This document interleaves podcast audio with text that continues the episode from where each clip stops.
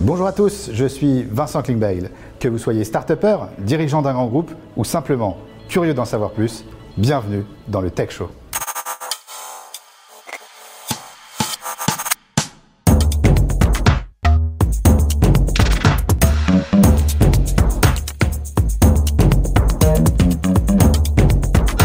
Sommes ravis de vous accueillir pour cette deuxième édition du Tech Show. Alors je voulais tout d'abord vous remercier pour votre soutien et vos excellents retours sur la première émission. Le Tech Show, c'est votre rendez-vous qui analyse le monde du digital, de la tech et des startups à travers celles et ceux qui en font l'actualité. Chaque mois, nous recevons une personnalité du digital, mais avant d'accueillir notre invité, Voici le sommaire de l'émission. Aujourd'hui dans le Tech Show, cela nous a préparé un micro-trottoir qui, on l'espère, fera sourire notre invité.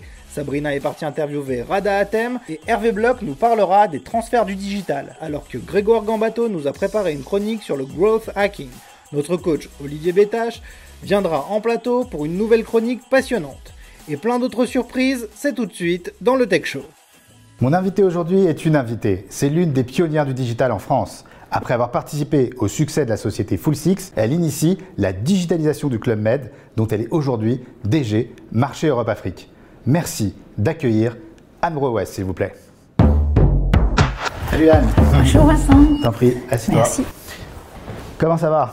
Très bien, et toi? Très bien. Bah alors on se tutoie alors comme, euh, comme au Club Med. Comme au Club Med. Alors c'est une tradition au Club Med, c'est obligatoire de se tutoyer, comment ça fonctionne? Alors, c'est dans nos gènes, euh, c'est ce que nous sommes. Après, c'est pas obligatoire. On, on demande d'abord aux clients euh, s'ils préfèrent être tutoyés ou vous voyez, et la grande majorité euh, préfère le tutoiement.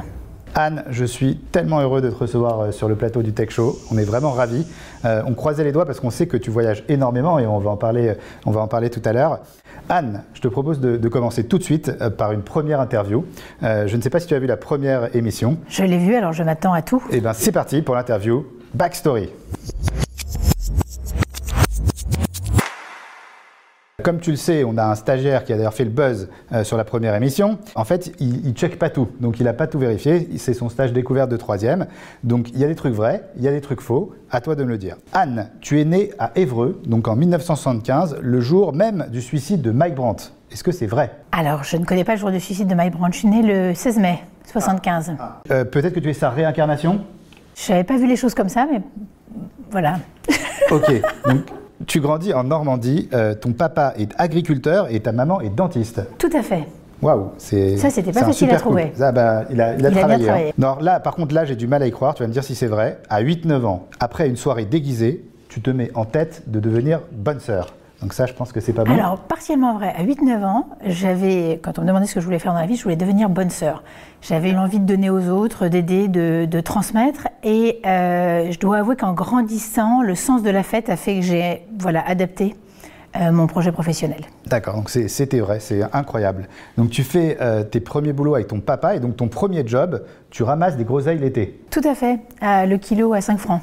D'accord. Beaucoup de Donc, boulot. euh, on passe de, de- de ramasser des groseilles à DG euh, des marchés Europe-Afrique du Club Med. Donc, quelle, quelle, quelle carrière. En tout cas, pour l'instant, donc notre stagiaire est plutôt bien informé. En 1993, tu passes ton bac et tu te dis je pars deux mois à Woodstock, je claque tout, euh, rien à faire. Ah non, beaucoup plus classique. Je passe mon bac et, euh, et très classiquement, je rentre en prépa école de commerce et après, euh, au bout d'un an, à, à Némo-Oma à Rouen. Ensuite, tu intègres une boîte, mais tu t'ennuies à mourir, alors tu décides de tout plaquer pour te lancer dans une nouvelle aventure. Tu te rends à un entretien d'embauche, et là, on est en 1998, et le patron dit au recruteur Putain, on avait dit pas de nana. C'est vrai, c'est une belle anecdote, je ne l'ai pas racontée à beaucoup de gens. Je rentre dans le bureau et il y avait le patron, il se reconnaîtra, son berger des Pyrénées à droite, un nuage de cigarettes au-dessus et effectivement, là il dit, je ne citerai pas le premier mot que tu as dit, mais hum, on avait dit pas de nana. Et euh, voilà, ils avaient décidé de faire ça avec une, une bande de mecs et j'y ai passé des années formidables. Donc ils ont, ils ont très bien intégré les nanas. Est-ce que ça a été difficile d'être une femme dans le digital? J'ai dû bien choisir mes, mes boîtes et mes patrons parce que pour moi ça n'a pas été difficile.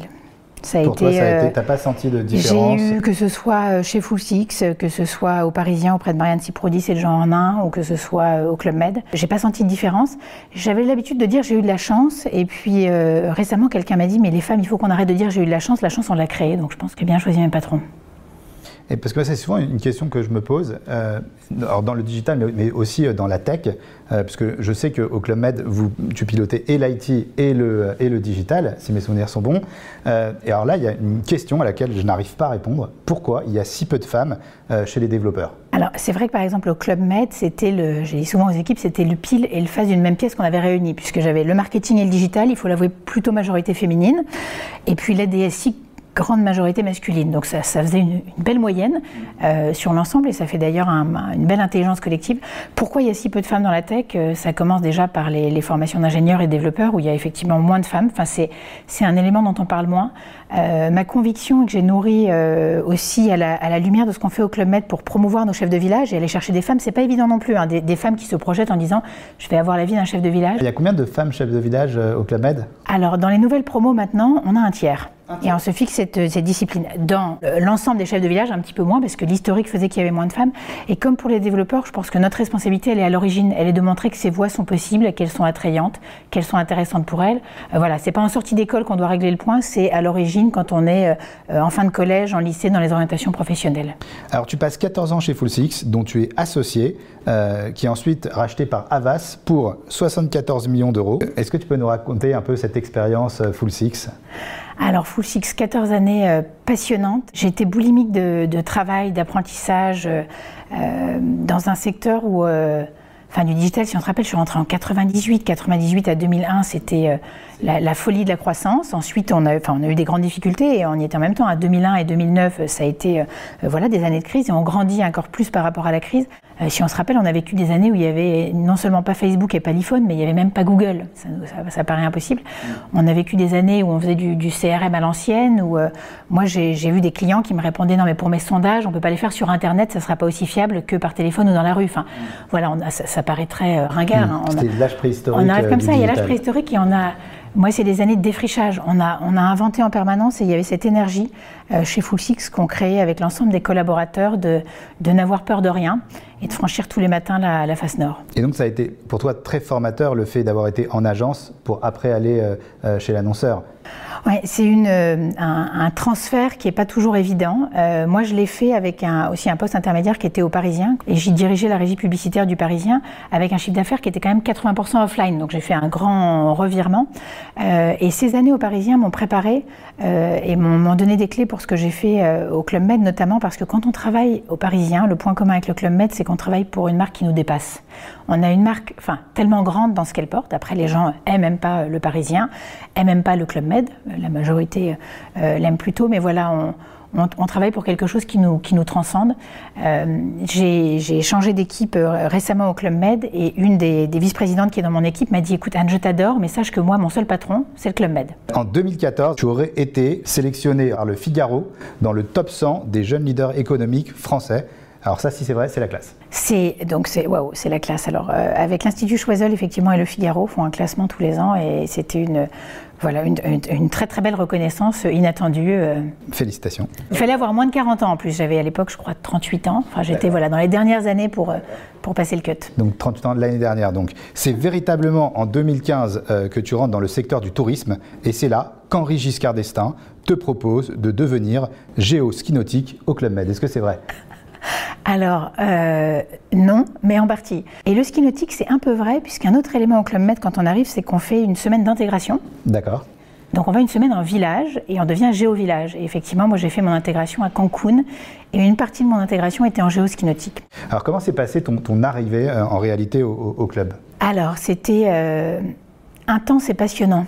Euh, si, je devais garder deux sentiments, alors intense parce que comme tout, tout nouveau poste, quand on arrive dans une nouvelle entreprise, bah on, la, découvre. Euh, J'avais dans les métiers moi une palette qui va, enfin qui allait dans ce poste-là, hein, depuis le marketing jusqu'au marketing stratégique, au, design, euh, décoration de nos villages, jusqu'à la DSI, des sujets de, de MPLS, PABX, enfin des, acronymes que je connaissais pas tellement en arrivant. Donc c'était intense en apprentissage, c'était intense dans l'ambition de changement, et puis c'était aussi intense en, au niveau personnel puisque je, je venais d'accoucher de de, ma petite Louise, euh, mon, deuxième enfant. Donc voilà, quand elle faisait pas tout à fait ses nuits quand j'ai démarré, donc c'était euh, c'était sur les chapeaux de roue. C'est compliqué de gérer ta vie personnelle en plus de ta vie professionnelle, parce que je sais que non seulement tu as la réputation d'être une très grande travailleuse, mais en plus tu voyages énormément du coup avec ce, job. Alors je voyageais beaucoup avec ce job monde. je voyage différemment avec le, nouveau job que j'ai commencé il y a quelques mois et depuis un an avec le Covid, il s'avère que je voyage beaucoup moins. Mais dans les, les, les 4-5 premières années du poste, effectivement, je voyageais beaucoup. Euh, j'ai appris à être à 100% avec mes enfants quand j'étais, bah, voilà, à poser le téléphone. Euh, et, je dois avouer que quand je suis dans une partie de deux balles endiablées ou de petits choux avec ma fille de 5 ans, euh, je, voilà, je, ne fais rien d'autre. Et le moment est tout à elle et elle sait très bien affirmer et prendre sa position. Donc l'équilibre des deux est possible, c'est acrobatique. Moi, ce, que je trouve extraordinaire, c'est qu'on constate tout le temps dans les grands groupes que les DSI se fâchent tout le temps avec euh, le digital ou avec le marketing. Ils sont, ils sont rarement amis, ils sont souvent fâchés parce que dès qu'il y a un problème, le marketing va dire ah, l'IT est pas assez euh, pas, assez réactif et euh, l'IT va dire ils connaissent rien à l'IT, ils pensent qu'on met deux jours pour développer ce site alors que c'est six mois de travail, ils, ils, savent pas coder et il y a toujours des embrouilles.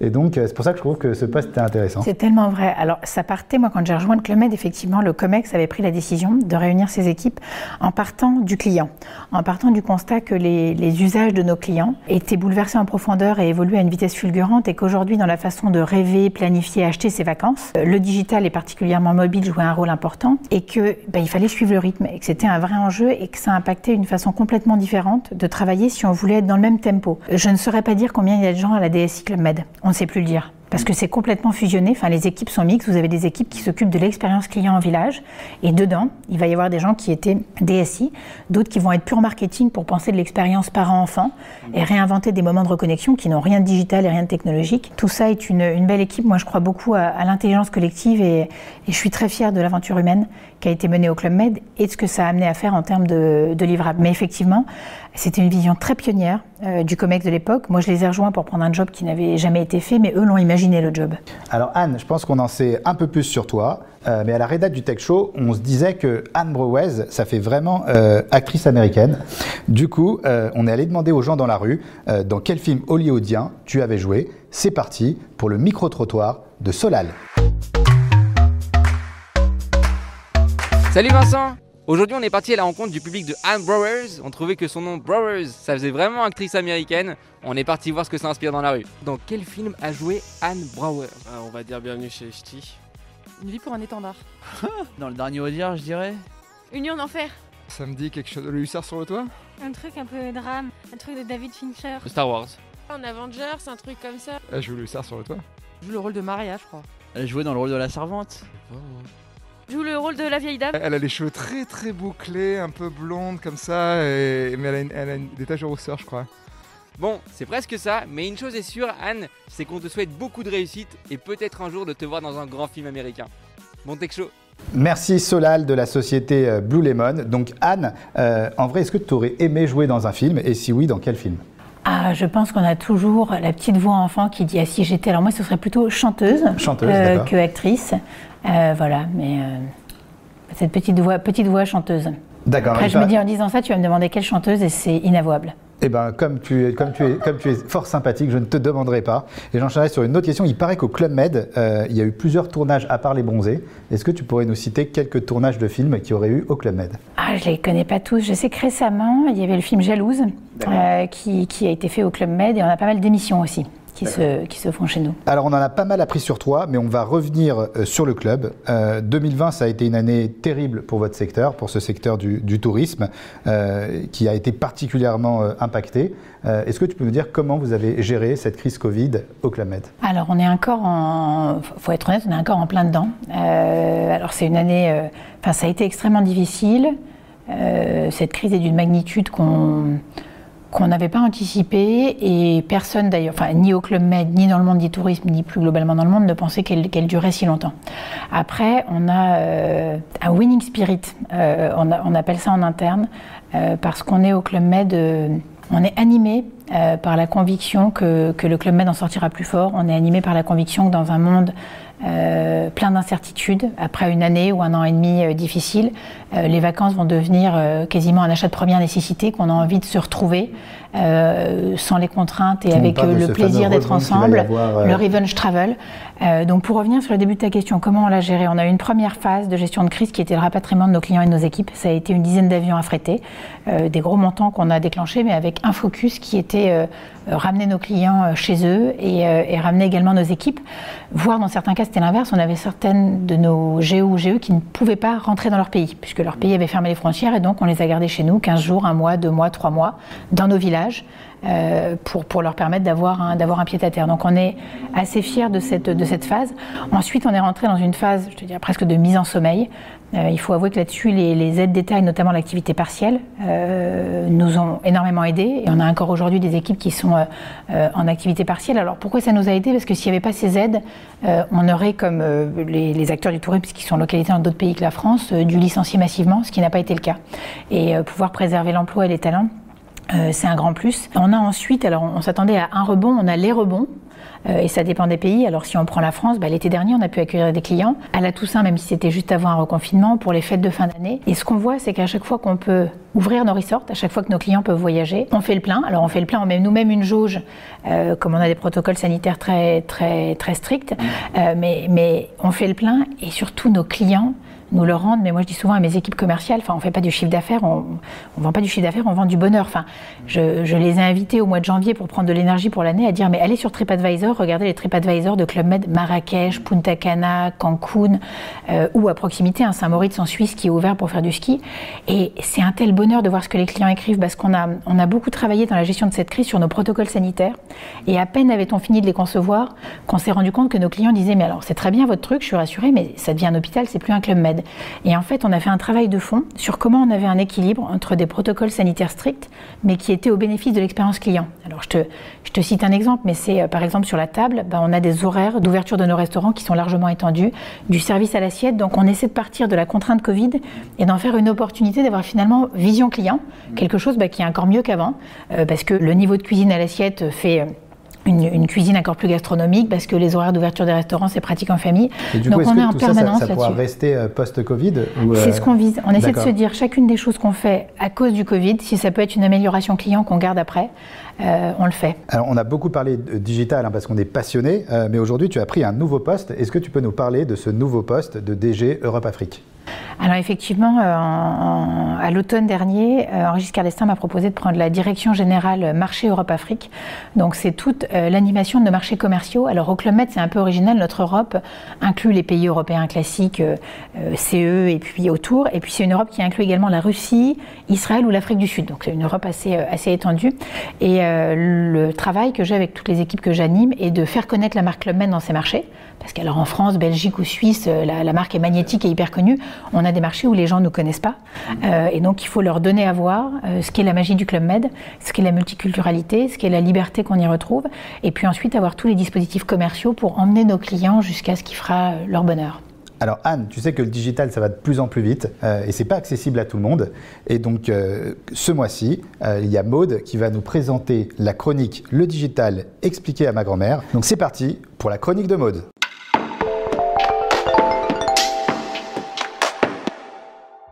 Bonjour à tous, moi c'est Maude, je suis directrice associée chez Heads Up Consulting. Jusque-là, vous me suivez. Chez Heads Up Consulting, nous sommes un cabinet de conseil en performance digitale, alors ultra spécialisé en stratégie SIA, social ads, display programmatique et SEO. Et vous voyez, c'est là, là à peu près, hein, à, performance que je perds les gens. Allez, peut-être à SIA pour les plus chauds. Ce que je vous propose, c'est de profiter de cet épisode pour vous expliquer ce que c'est l'expertise SIA. Ah, et oui, la chronique s'appelle J'explique le SIA à ma grand-mère, mais elle n'a pas pu venir à cause de- des gestes barrières, tout ça, tout ça. Du coup, je vais faire le topo à l'ami, vous l'avez forcément vu, sur le côté, là, Bernie Sanders et ses moves super cute. Mais promis, la prochaine fois, on aura ma grand-mère. Allez, je me lance, ouvre bien tes oreilles, mon Bernie, c'est parti, on y va. Alors le SIA du coup, ça sert à quoi? Non mais comme ça, la prochaine fois que vous entendez... euh, Ouais, mais faut qu'on soit beaucoup plus agressif sur le SIA, tu sais. Vous saurez juste que SIS c'est Search Engine Advertising ou publicité sur les moteurs de recherche comme Google ou Bing. C'est pour les marques, les annonceurs et ça va leur permettre trois choses. Si c'est bien fait, évidemment. Petit 1, se positionner rapidement sur des mots-clés pour générer du trafic sur leur site. Petit 2, optimiser leur présence, la présence de la marque, leur visibilité auprès des utilisateurs. Bon, et surtout petit 3, augmenter le nombre de ventes, de conversions et donc ton chiffre d'affaires, my friend. Et ça, on aime bien. Donc avoir une solide stratégie SIA, ça va vous aider à vous démarquer de vos concurrents, à booster vos performances et in fine, franchement, à faire plus de thunes, de pesetas, de moulaga, de non, non, Vincent, non, non, pardon, j'avais dit que j'arrêtais, désolé. Et toi, Bernie, toujours avec nous? Ouais, tu dis, hein, si ça pique les yeux, ok? Ok, super. Bon, on continue. Quelle stratégie retenir pour votre business? Là aussi, plusieurs options s'offrent à vous en fonction bah, de vos objectifs. Et l'important, je dirais que c'est vraiment de définir les bons indicateurs de performance pour vos campagnes Google Ads, les vôtres et pas ceux du voisin. Vous avez les CPC, le ROAS, le CPA, le CPM, le CTR, le... Ok, on a perdu Bernie. Bernie, tu dors? Ouais? Ok, super. Ah bah, non mais vous aussi, vous dormez? Bon bah ok, super. Vincent, je change de stratégie. Euh, vous la faire concrètement. Ok, on prend Jean-Michel. Jean-Michel, 53 ans. Ok, Jean-Michel, il est comme vous et moi. Il a vu trois rayons de soleil. Il s'est dit, c'est parti. Pastis, tong, chaise longue, merguez, summer is coming. Mais pas de merguez sans barbecue. Là-dessus, on est d'accord On est d'accord. Alors Jean-Michel, qu'est-ce qu'il fait? Il n'est pas plus bête qu'un autre. Il va sur Google, il tape barbecue. Quelle est la première annonce qu'il voit dans les résultats? Vous avez compris, elle est payante, oui, et c'est une annonce de Weber qui est spécialiste du barbecue et d'ailleurs notre client chez Heads Jean-Michel, il lit l'annonce, il est content, ça correspond à ce qu'il cherche, il clique dessus sans même parcourir le reste des résultats, il achète sur le site, il convertit et à lui les merguez et le summer body avec son nouveau barbecue. Il est content. Alors, le cas de Jean-Michel n'est pas un cas isolé. Sur Google, Jean-Michel et les autres internautes seraient plus de 45% en 2021 à privilégier bah, cette zone des annonces sponsorisées lorsqu'ils effectuent une recherche. Voilà pourquoi, comme Weber, il est important d'être accompagné par des experts SIA, hein, je prêche un petit peu pour ma paroisse, pour avoir la stratégie d'acquisition la plus performante et la plus héroïste. À bon entendeur, salut à tous et bon tech show. Merci beaucoup euh, Maude pour cette super chronique. Maude, directrice associée d'AdsUp Consulting. Donc Anne, tu l'as vu dans, cette émission, on est plutôt curieux. Euh, et c'est pour ça qu'on passe tout de suite à l'interview, oui ou non. Alors Anne, le principe est très simple. Euh, je te pose des questions et tu réponds uniquement par oui ou par non sans argumenter. Donc tu as le droit à un seul ça dépend. C'est un joker où tu pourras argumenter. Est-ce que tu es prête? Oui. Alors c'est parti. Est-ce que tu vas réussir à répondre que par oui ou par non? Oui. Donc je pense que tu as compris l'exercice. Anne, est-ce que c'est difficile de gérer des clients au Club Med? Non. Est-ce qu'il est sympa Henri Giscard d'Estaing? Oui. Est-ce qu'il est difficile? Non. Est-ce que tu es sévère avec tes équipes? Ah oui. Est-ce que tu aurais aimé être géo? Oui. Est-ce que la politique, ça t'intéresse? Non. Devenir secrétaire d'État au numérique? Non. Présidente de la République? Non plus. Est-ce que tu penses que je ferais un bon géo au Club Med? Oui. Est-ce que tu as Instagram? Oui. Est-ce que tu es une bonne négociatrice? Oui. Et c'est quoi ta, qualité principale? Bon, bravo, elle est forte, elle est très forte euh, au, oui non. Si on te propose de venir faire une chronique au Tech Show, tu viendrais? Ça dépend. Ah bah, alors le ça dépend, il faut argumenter du coup. Ça, dépend laquelle. Euh, voilà, ça dépend, ça dépend laquelle et ça dépend si tu me demandes gentiment. Ah, ben je, ne ferai que ça. Anne, tout à l'heure, on a parlé de, la difficulté des femmes, en tout cas en début de carrière dans le monde de la tech. Est-ce que tu penses que ça va mieux aujourd'hui? Alors ça va mieux chaque année, mais on a chacune un rôle à jouer dans le mentoring euh, et dans le fait de, montrer aux femmes plus jeunes ce qui est possible et de les, inspirer. Donc en parlant de ça au Tech Show, on avait très envie de donner la parole à Sabrina, euh, qui a impulsé une levée de fonds avec euh, la Maison des femmes de Saint-Denis. Donc aujourd'hui, elle est partie interviewer Rada Atem, la fondatrice de cette association, qui milite contre les violences faites aux femmes. C'est parti pour l'interview Girl Power.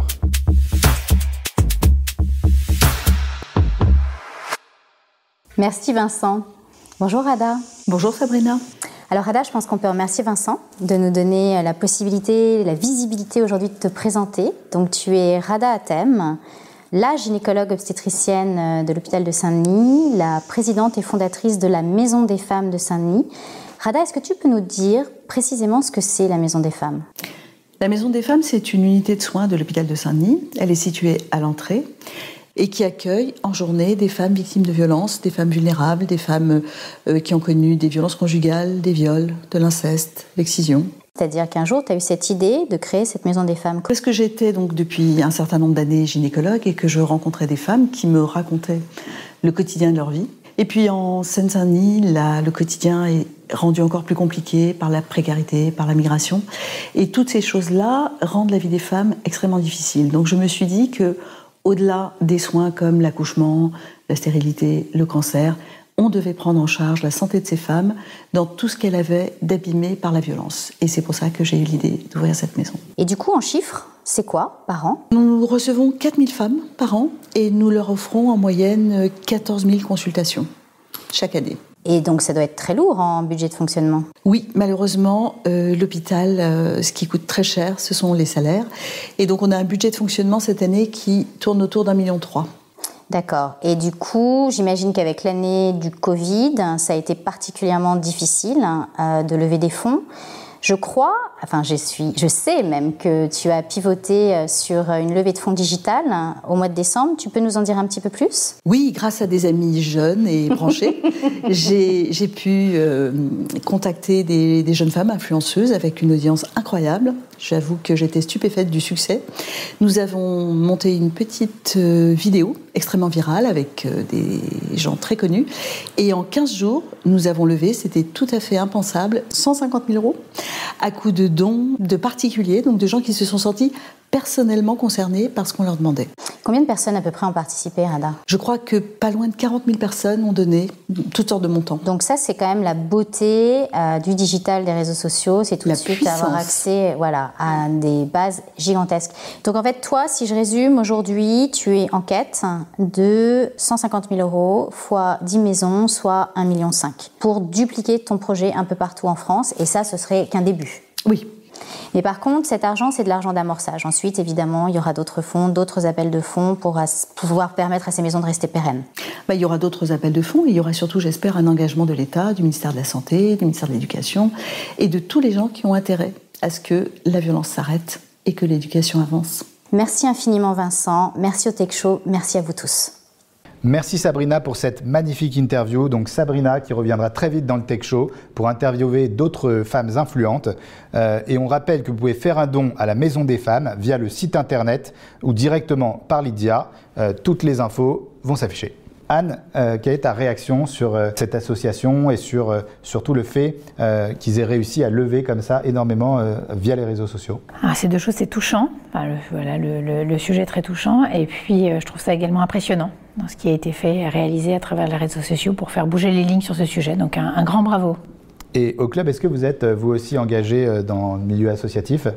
Ça fait partie, enfin c'est dans les, racines du Club Med avec la Fondation Club Med qui a eu 50 ans euh, l'année dernière et qui s'implique sur plusieurs sujets, mais notamment euh, deux éléments de grande fierté, un qui est la contribution aux populations locales, là où on a des, villages, euh, on aide des, femmes à, cultiver avant leur production au Club Med et, ça c'est une, grande fierté sur le tissu local.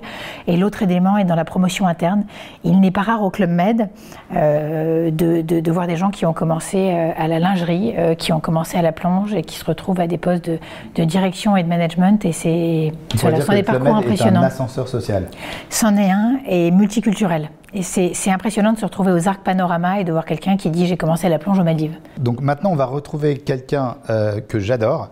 Euh, à chaque émission, il va nous dire qui euh, est transféré dans telle ou telle boîte. C'est l'heure du mercato du digital d'Hervé Bloch.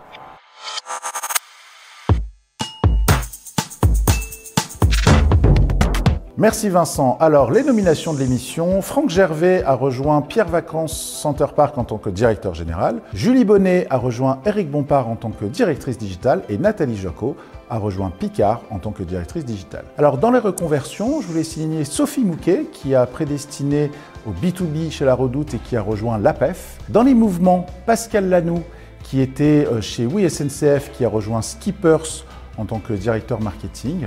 Dans les mobilités, Brice Renvoisé qui était chez Seat euh, a une mobilité interne et rejoint Volkswagen Retail. Un petit coup de cœur avec Frédéric Mazzella que l'on connaît tous chez Blablacar, chez France Digital et qui vient de rejoindre le conseil d'administration de Renault. Et puis enfin Ty Chris qui a été un grand champion, qui a dévalé la tour Eiffel, qui a lancé une start-up et donc on peut être sportif et patron de start-up. Et pour finir cette chronique, je voudrais parler de mon ami Roland qui a rejoint la Poste il y a plus de 35 ans. Tu as commencé en 84 en tant que contrôleur du bureau de poste de Montlhéry. En 88, tu as intégré la direction de la Poste de l'Essonne comme attaché commercial. En 91, tu as fait l'école nationale supérieure des PTT.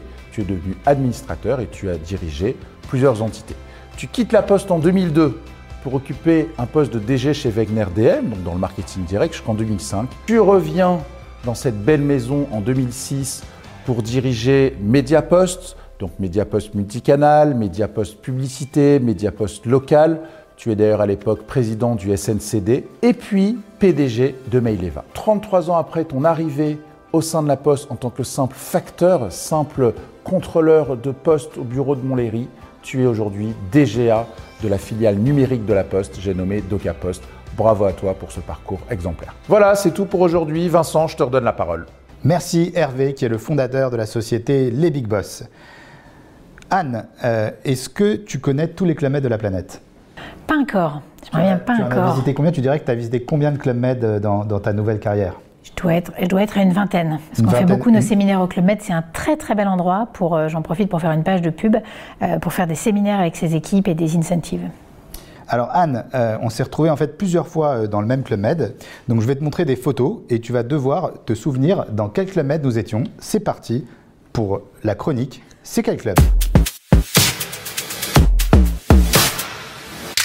Alors Anne, euh, c'est euh, la chronique euh, C'est quel club Et donc on a voulu euh, te mettre dans l'ambiance. Donc tu vois, on a, on a mis euh, une, une petite euh, photo de plage. À défaut d'y aller, au moins on peut, on peut, on peut rêver. de vacances. Alors Anne, euh, effectivement, il s'agit d'un montage. Euh, donc euh, on a mis toute notre budget graphisme sur, sur cette chronique. Donc le principe est simple. Tu as deux possibilités. Soit tu me dis tout de suite c'est quel club, soit tu peux demander la question à choix multiple. Je vais demander question à choix multiple parce que je pense pas que je suis à allée à celui-ci. Alors Anne, nous sommes A à Cancun, B aux Bahamas, C à Tartin-les-Olivettes ou D la réponse D. Alors, ça va être aux Bahamas parce que c'est pas Cancun. Est-ce que Columbus c'est est-ce que c'est ton dernier mot C'est mon dernier mot. C'est Columbus. Eh bien, c'est correct. C'est bien aux Bahamas, à Columbus, au Club Med de Columbus. Bravo. C'est parti pour la photo suivante. Alors, Anne, tu as le choix. Soit tu nous dis direct, soit tu peux demander le QCM. Allez, je demande le QCM. Alors, A, au Mozambique. B, en train d'acheter des fruits qu'on ne connaît pas. C, au Sénégal. Ou D, en galère. Ah, je vais dire au Sénégal, mais j'aurais hésité avec des. Allez, au Sénégal. Eh bien, effectivement, c'est au Sénégal, au club de Kaskiring. C'est ce que tu nous avais dit. Félicitations. Photo suivante. Pour l'instant, c'est un sans faute pour Anne. Elle connaît parfaitement le Club Med. Anne, où sommes-nous? Réponse directe ou QCM Ah, j'ai une intuition, mais je vais te laisser faire le QCM. Réponse A, au Brésil. Réponse B, sur le Titanic. Réponse C, à Cuba. Ou réponse D, seul au monde. Donc le premier au Brésil, alors Rio das Pedras, le bel espace Club Med Exclusive Collection. Exactement, bravo, elle est vraiment imbattable. Elle connaît le. Club Med. L'endroit où il faut aller Elle en connaît le. Club Med parfaitement. C'est parti pour la photo suivante. Alors Anne, direct ou QCM C'est moi sur la trapèze, c'est ça? Exactement. Donc direct au QCM, QCM. QCM. Bon, déjà, il faut savoir que des trapèzes, euh, il n'y en a pas dans tous les clubs. Et je sais qu'il y a certains euh, GM qui ne vont que dans les clubs où il y a des trapèzes. Ça, il faut- Exactement. Il Ah, faut c'est- que vous en soyez conscient hein, C'est comme ça. le ski nautique, on a des clients qui font cela, mais on doit bien avoir dans le monde, je pense, 20 ou une bonne vingtaine de kilomètres avec des trapèzes. Donc, Réponse A, nous sommes au cirque d'hiver Bouglione. Réponse B, à Opio, en France. Réponse C, en train de faire les cons suspendus la tête en bas. Ou D, à Metaponto, en Italie. Ça, tu m'aides alors par, par élimination, comme, euh, comme le dernier euh, n'est plus un kilomètre, Opio alors.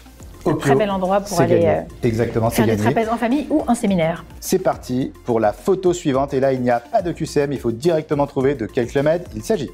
Alors là, je, là, là, je vois pas là. Ah, tu as le droit à un joker. Petit bateau. Tu as le droit à un joker. Alors, Joker. Eh bien, nous sommes au Center Park Île-de-France, donc aucun rapport. Bravo. Tu as utilisé ton joker. C'est parti pour la photo suivante. QCM ou direct Ah, QCM. QCM, c'est le, le champ des possibilités est large. A en Italie.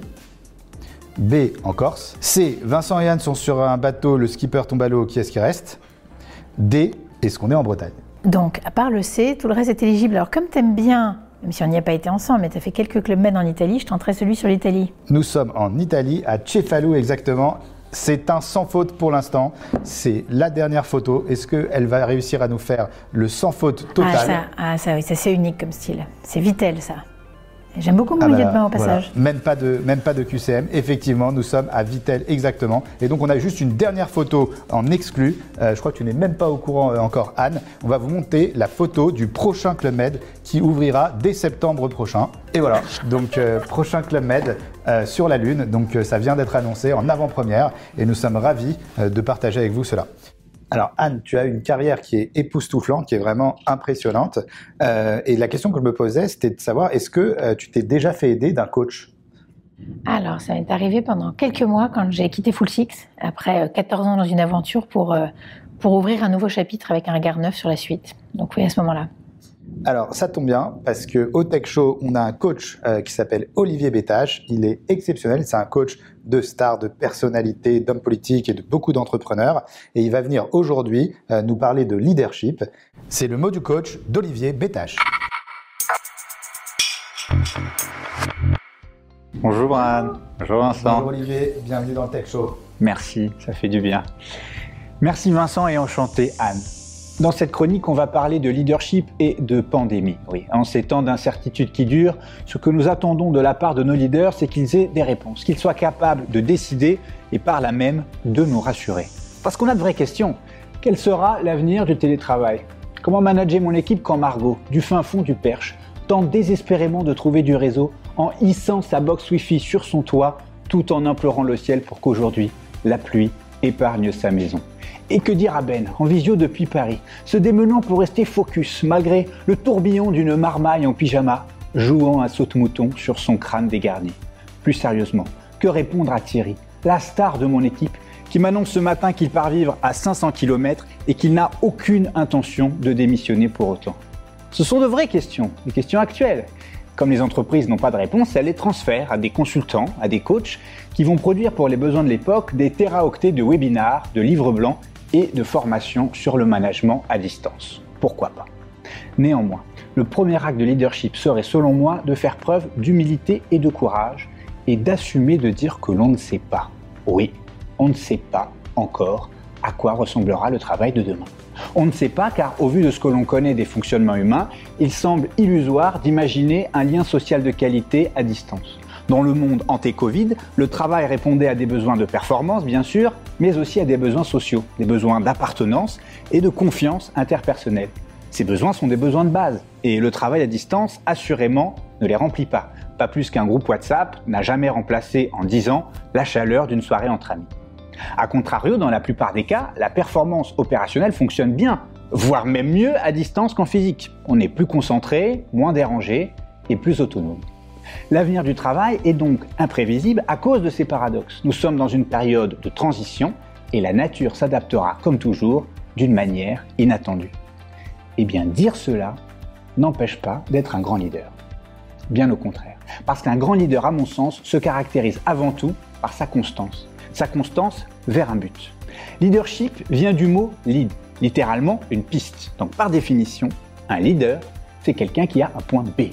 Il va quelque part et il entraîne d'autres personnes avec lui. Et s'il n'est pas interdit de changer de point B, la constance est une valeur qui mérite qu'on la mentionne. Pour l'illustrer, chère Anne, je suis tombé par hasard il y a quelques mois sur une très vieille revue, une revue de 1954. Et en la feuilletant, j'y ai découvert un des premiers encarts publicitaires du Club Med, 4 ans seulement après sa création. Et ce qui m'a frappé au point de la prendre en photo, c'est la constance du projet. Pour vos vacances, l'évasion totale. Tout y est prévu. Ski nautique, voile, orchestre du club. Les prix sont absolument forfaitaires et comprennent tout. Je suis bluffé. Tout en s'adaptant au marché et à l'époque, le Club Med est resté fidèle depuis 70 ans à sa raison d'être, que l'on pourrait appeler son why si l'on veut être branchouille et parler comme Simon Sinek. Chapeau bas.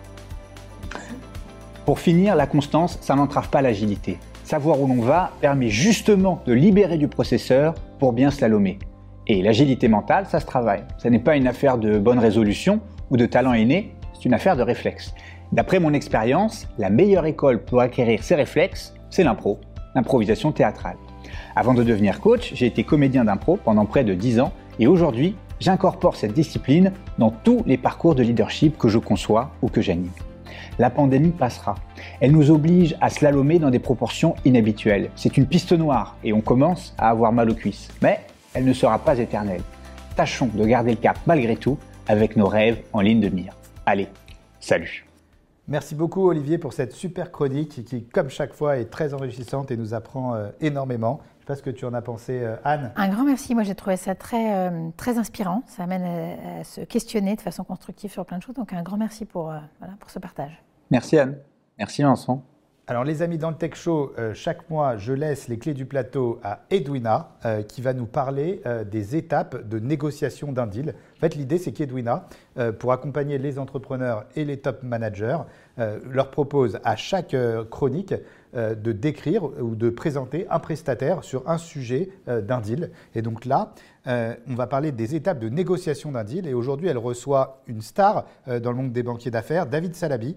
Il est spécialisé dans le digital et il va nous expliquer son rôle auprès des acquéreurs. C'est l'interview d'Edwina. Bonjour David. Bonjour Edwina. David, je suis vraiment ravie de te recevoir dans la première rubrique de ce Tech Show. Donc, tu es le fondateur de Combo Partners. Combo Partners, qu'est-ce que c'est? Combo Partners, c'est ce qu'on appelle une banque d'affaires. Euh, une banque d'affaires ou une boutique M&A, comme tu l'as dit dans ton, dans ton introduction. Boutique M&A, ça veut tout simplement dire une banque d'affaires indépendante euh, et souvent spécialisée. Et c'est le cas d'ailleurs de Combo Partners. Combo Partners est spécialisé sur les secteurs de croissance, parmi lesquels la tech, le digital, euh, les médias, euh, le, les services financiers, euh, les fintech, euh, on est spécialisé sur ces secteurs de croissance. On a aussi comme particularité d'être spécialisé euh, sur des sociétés entrepreneuriales. Donc nos, nos, nos, clients principaux sont les entrepreneurs, pas que eux. On a aussi des clients euh, investisseurs, bien sûr, euh, ou des actionnariats hybrides où il y a des entrepreneurs et des investisseurs, mais principalement reconnus pour une clientèle d'entrepreneurs. David, euh, souvent on a cette impression que lorsqu'on est une petite boîte, en tout cas petite ou moyenne, avoir recours à un banquier d'affaires, c'est se payer un luxe. Bah, au départ, la prestation elle est gratuite. Hein. Donc le, le, luxe, il est, euh, il est dans l'hypothèse où on a réalisé l'opération. Donc on peut pas parler d'un luxe au départ parce que le banquier d'affaires prend le risque de travailler pour rien ou quasi rien quand il prend l'opération. Justement, quel est le rôle du banquier euh, dans un deal de manière globale? Le job, concrètement, c'est de livrer ou délivrer au sens anglo-saxon du terme une transaction et de l'optimiser. Donc délivrer une, trans une transaction dont les, conditions, prix, garantie, moyens de paiement, etc. sont optimisées. Euh, et pour optimiser, euh, il faut créer une situation favorable. Donc le job, basiquement, c'est de créer une situation favorable sur un sujet complexe qui est une entreprise à vendre ou à financer. Et à ton sens, quelle est la phase la plus importante d'un process? Celle où tu dis là, il faut vraiment euh, Que ce soit se préparer ou ne rien lâcher ou être le plus vigilant Je pense que le process est une succession de phases importantes, sincèrement, parce qu'on ne réussit une opération que dans le détail. Exemple, il y a une phase, la première phase, c'est une phase de, de préparation, de, de, de production d'éléments, production de, de, documents, de présentation. Ensuite, il y a la phase d'approche du marché. Et là, cette phase-là, il faut pas la louper non plus. Euh, cette phase d'approche du marché, il faut que il faut que, que les, les, les acquéreurs euh, arrivent euh, lancés, arrivent euh, avec une certaine motivation. Donc ça, il faut s'y prendre à l'avance. faut faire en sorte de créer du flux entrant, commencer à faire du teasing effectivement en amont, euh, ne pas arriver à froid, euh, animer son écosystème. Et puis il y a la phase simplement de, vente où, on, où là on est en on est en binôme ou en équipe avec euh, les entrepreneurs ou les actionnaires ou la société qu'on représente.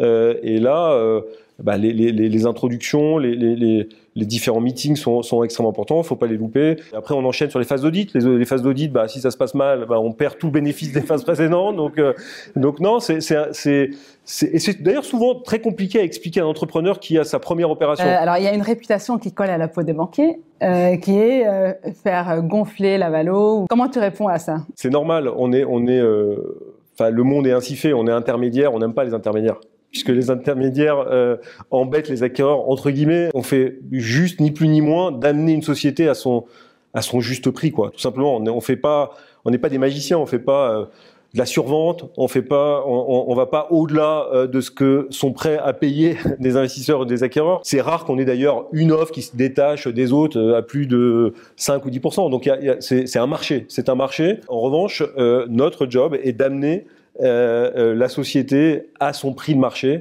le meilleur qu'il soit, voilà, meilleur possible. Mais euh, mais bon, j'entends effectivement, j'entends effectivement ce genre de mots, ce genre de critiques, c'est normal, c'est normal, on peut agacer parfois. C'est vous avez fait votre job. Quoi. Exactement, on a fait notre job, on, on défend nos cas. Voilà, on défend nos cas. On... Et merci David, c'était vraiment hyper enrichissant. Merci pour ton temps. Vincent, c'est à toi. Alors merci Edwina d'European Digital Group. Donc si vous voulez regarder l'intégralité euh, de cette vidéo, vous la retrouverez sur euh, la page YouTube du Tech Show. Anne, tu nous as beaucoup parlé de digitalisation. On a échangé euh, sur cette transformation digitale qui a pu opérer le, Club Med. C'est la raison pour laquelle il y a, selon nous, encore peut-être des choses à digitaliser au Club Med. C'est pourquoi on va lancer la chronique Je digitalise ou je digitalise pas? C'est parti. Alors Anne. Vincent.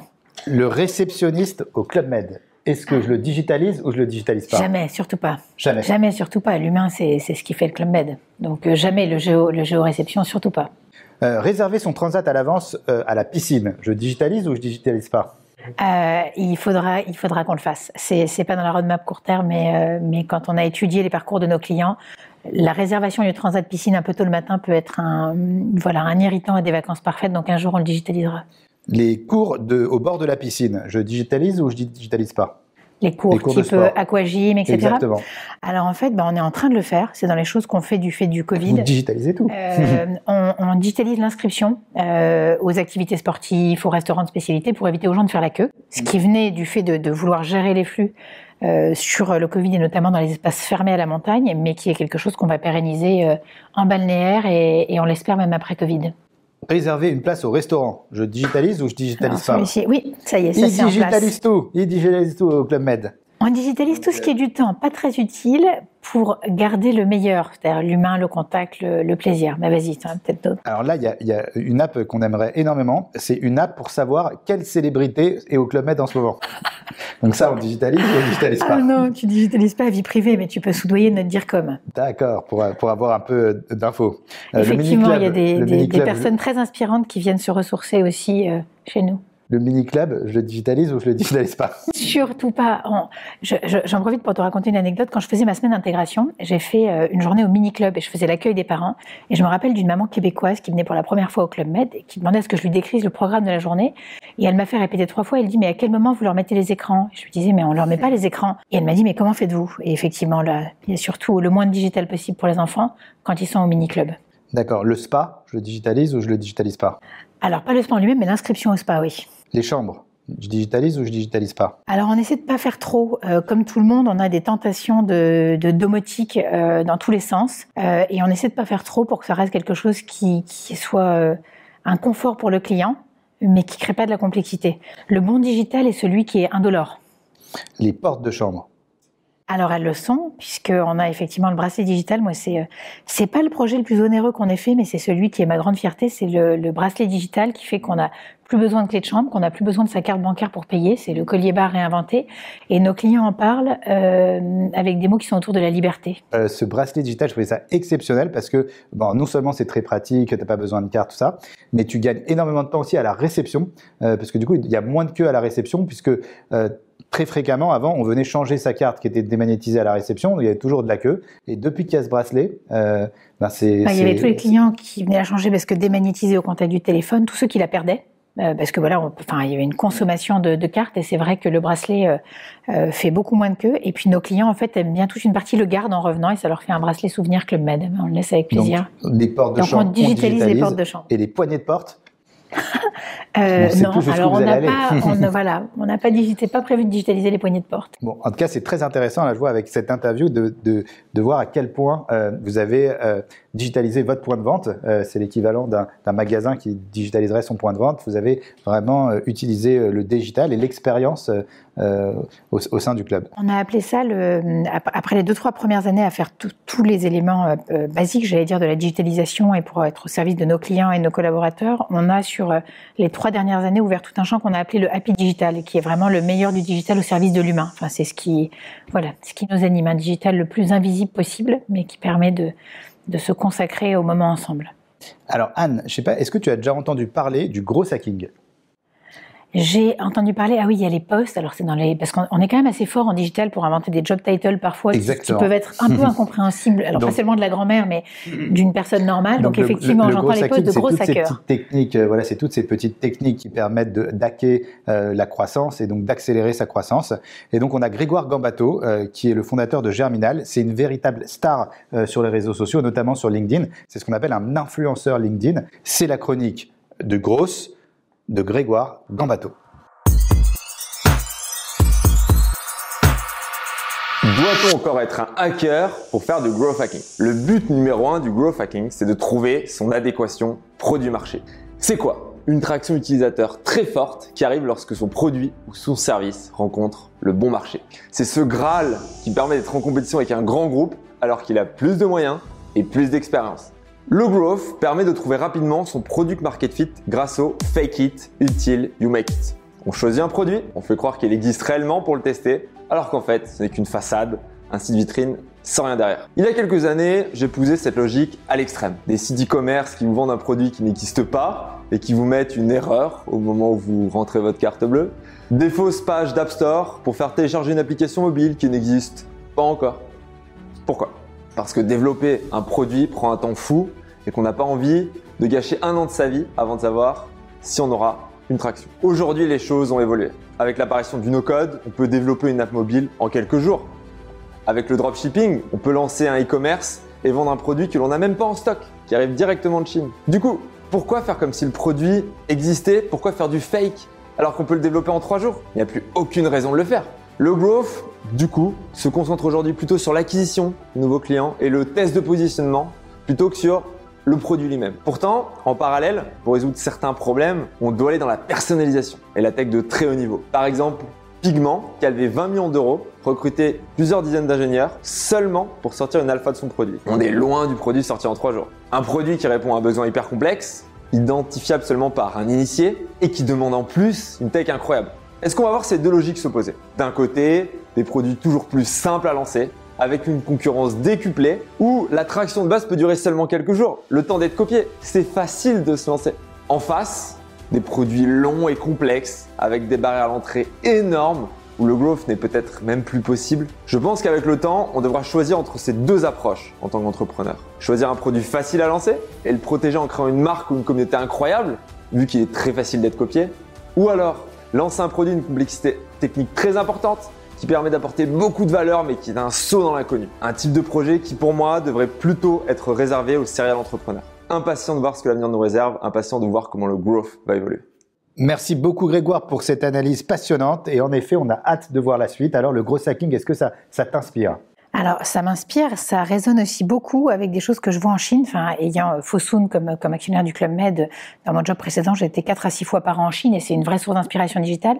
Et là-bas, il y a tout un phénomène qui s'appelle le C2M, le Consumer to Manufacturer, avec la, révision complètement de la façon euh, d'innover, de penser les produits et de les produire en partant du client. Donc, sans faire la grande théorie du site web, mais tout ce que je viens de voir euh, résonne beaucoup euh, par rapport à ça également.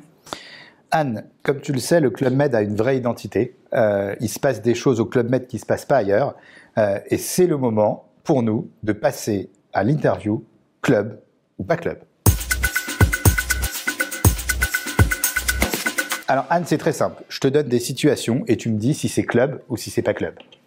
Tu es prête? Je, je m'attends à tout. Les enfants et les parents bien coiffés et bien habillés en soirée, c'est club ou pas club?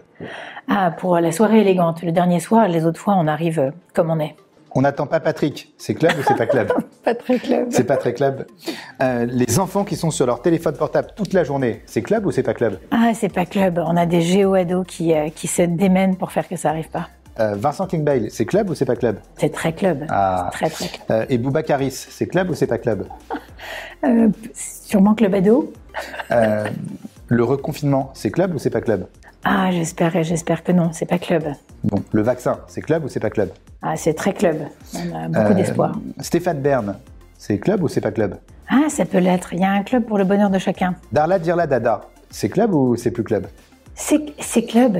Ça- C'est ce qu'on a. Après, il y avait une, euh, il y a une jolie campagne qui a été faite il y a une, une dizaine d'années qui s'appelait Le Ballet, où effectivement il y avait le Darla Dirada réinventé mode opéra, euh, pour dire voilà, le, le- le club a changé, mais on reste toujours ce qu'on est. Donc ça, ça l'est. Ça l'est. Donc on dit que c'est club.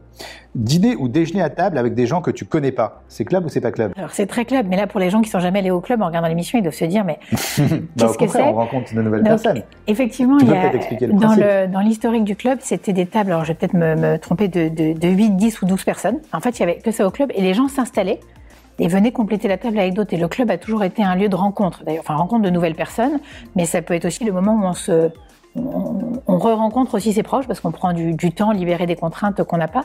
Donc dans la montée en gamme qu'on a initiée il y a 15 ans, maintenant il y a le choix. On peut avoir, si on est en couple, on peut avoir une table de deux euh, et on se regarde dans, dans le blanc des yeux. On peut avoir des tables en famille, mais on peut aussi choisir de se mettre sur des tables plus grandes où d'autres personnes euh, viennent et les géos, de typiquement, ouais. voilà, arrivent et disent euh, bah, est-ce qu'on peut déjeuner avec vous? Alors pour euh, nos clients très habitués au club, c'est complètement assimilé. Pour les nouveaux, ça peut être un peu déroutant. Donc on essaie de faire de la pédagogie et c'est toujours proposé mais pas imposé. Comme et ça fait de comme pour le tutoiement, ça fait de jolies rencontres. Euh, justement, tutoyer tout le monde, c'est club ou c'est pas club? C'est- assez club. C'est assez club. Aller à 6h du mat réserver son transat, c'est club ou c'est pas club?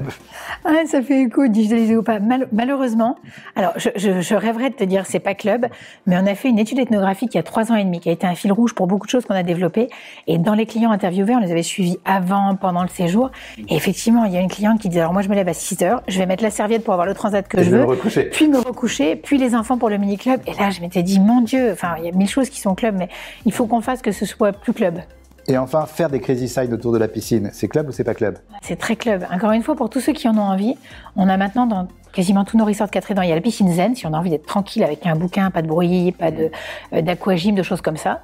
Euh, et puis il y a la piscine principale, et ce que les gens viennent chercher aussi, c'est qu'elle soit vivante. Et donc effectivement, euh, après l'aquagym et avant l'apéritif, un moment crazy sign en pleine journée, où on se retrouve à danser. Et souvent, ce qui fait que nos clients dansent, et pour des, des gens qui ont 40, 50 ans, quelquefois ça faisait longtemps qu'ils l'avaient pas fait, c'est que c'est les enfants qui les amènent. Qui disent papa, maman, allez, viens. Et, euh, Et on va danser faire euh, une séance de crazy ensemble. Anne, est-ce que tu utilises euh, LinkedIn pour le recrutement ou est-ce que tu utilises fréquemment LinkedIn même pour rester en relation avec tes confrères?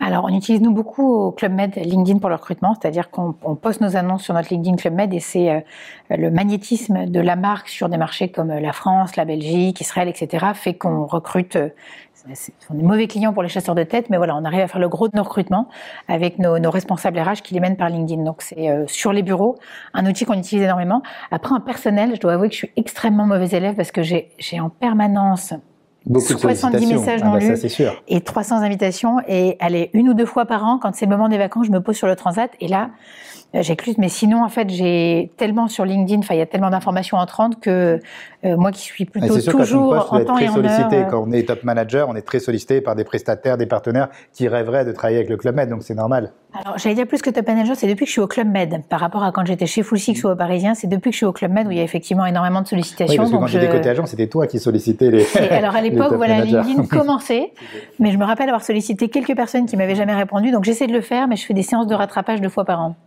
Anne, euh, j'ai une mauvaise nouvelle à t'annoncer. Euh, L'émission est bientôt finie. Euh, c'est pourquoi il est temps de passer à l'interview d'adieu. Si dans la vie tu avais un dernier mot à dire à quelqu'un, que lui dirais-tu? C'est le principe de l'interview d'adieu. Si tu avais un dernier mot à dire à Henri Giscard d'Estaing, Merci, à n'importe quel géo du club, merci, euh, à tes clients, profitez-en, euh, à ton ou ta collaboratrice préférée, merci. à ton ou ta collaboratrice que tu détestes le plus, Sans rancune, la personne qui t'a le plus inspiré, merci. ton fleuriste, Merci. ton banquier, Si, merci de me répondre plus vite. merci de me répondre plus vite, à ton téléphone portable, Je te laisse de côté. Joker, à- à plus tu laisses tard. de côté, à plus, À tard, plus tard. à ta meilleure amie, Tu me manques. à Google, Ah, ça va être polémique, merci. D'accord. Google? Et enfin à celui qui présente cette émission. Un grand merci. Merci infiniment Anne euh, d'avoir été notre invitée. On a vraiment passé un super moment. Euh, et je vous rappelle que vous pourrez retrouver l'intégralité de l'émission et de vos chroniques préférées sur la chaîne YouTube du Tech Show. Quant à moi, je vous retrouve le mois prochain avec un autre invité exceptionnel. Mais en attendant, n'oubliez pas de respecter les gestes barrières.